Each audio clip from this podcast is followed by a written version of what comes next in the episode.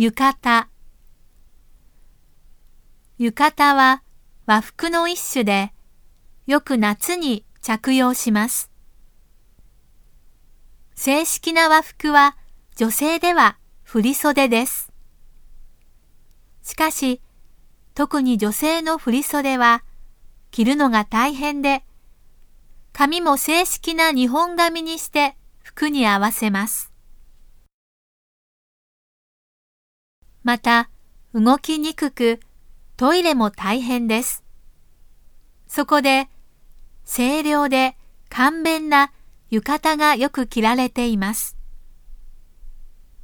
浴衣は薄い一枚の服と帯だけで着るのが簡単です。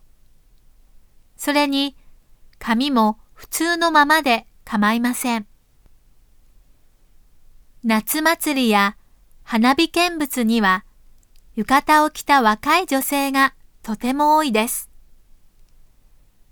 洋服姿だけを見慣れているとちょっと浴衣を着れば、また別人のように可愛く見える人もいます。